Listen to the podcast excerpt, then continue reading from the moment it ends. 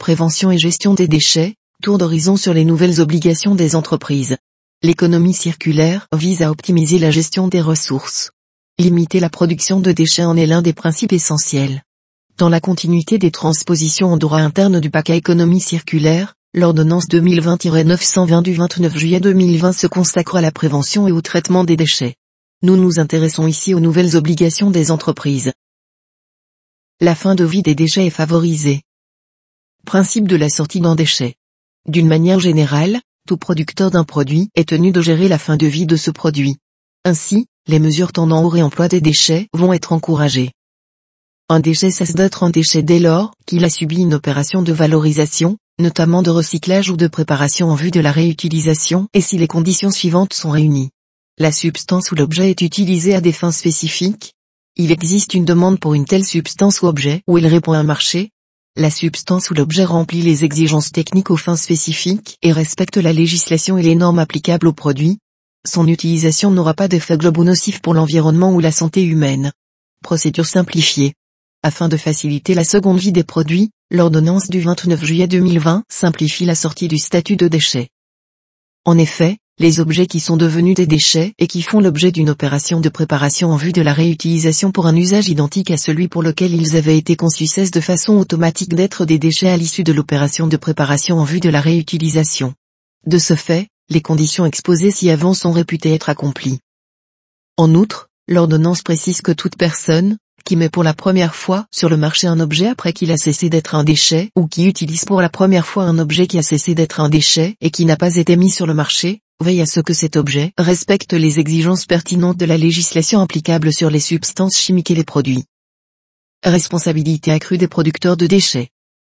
Hiérarchie des modes de traitement tout producteur ou détenteur de déchets est tenu de respecter la hiérarchie des modes de traitement des déchets.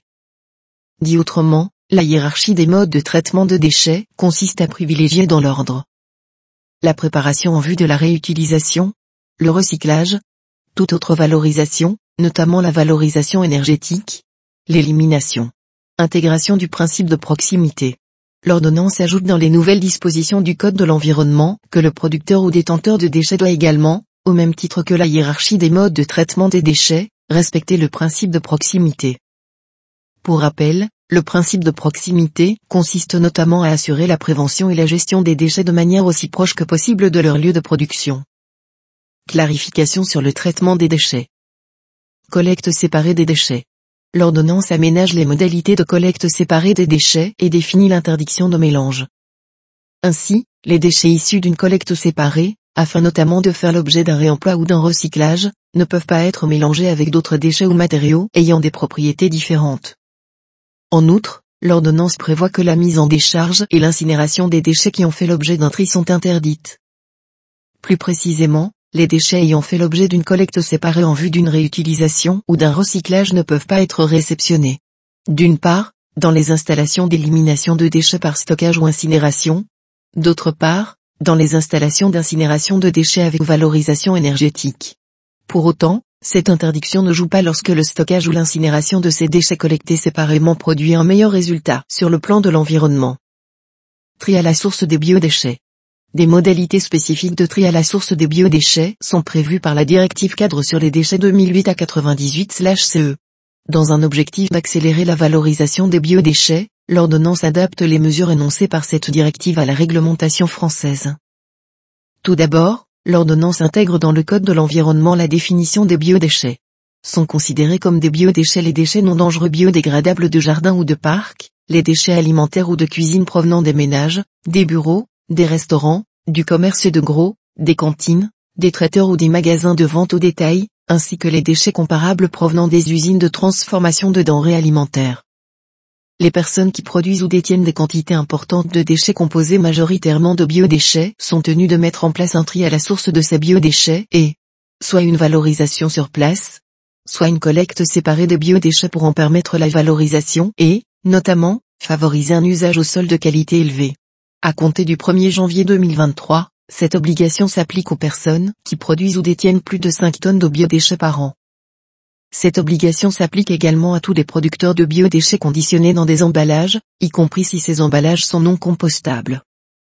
Les biodéchets qui ont fait l'objet d'un à la source ne sont pas mélangés avec d'autres déchets. Des dérogations sont néanmoins prévues. Mélange des déchets dangereux. Le mélange de déchets dangereux avec les autres déchets, ou avec des substances qui ne sont pas des déchets, est proscrit. Si cette mesure n'est pas respectée, les déchets illégalement mélangés doivent être séparés. Jusqu'à l'intervention de l'ordonnance, la procédure de séparation était applicable uniquement dans la mesure où cette séparation était techniquement et économiquement possible. Depuis le 31 juillet 2020, la faisabilité économique d'une telle opération n'est plus en critère de dérogation à l'obligation de séparer les déchets illégalement mélangés. Réglementation spécifique pour les déchets des aliments pour animaux. L'ordonnance exclut de la réglementation relative aux déchets les substances destinées à être utilisées comme aliments pour les animaux. Ces produits sont en effet déjà encadrés par le règlement 767-2009 du Parlement européen et du Conseil du 13 juillet 2009 concernant la mise sur le marché et l'utilisation des aliments pour animaux. Nouvelle communication pour les fournisseurs de produits chimiques. À titre liminaire, précisons que l'Agence européenne des produits chimiques, AEPC, créée par le règlement européen 1907 à 2006 du 18 décembre 2006, a pour mission de sécuriser la fabrication des produits chimiques et de veiller à une utilisation sûre de ces substances chimiques dans l'Union européenne. En transposant certaines dispositions de la directive cadre sur les déchets 2008 à 98/CE, l'ordonnance du 29 juillet 2020 prévoit à ce titre une nouvelle obligation pour les fournisseurs de produits dont la composition est chimique.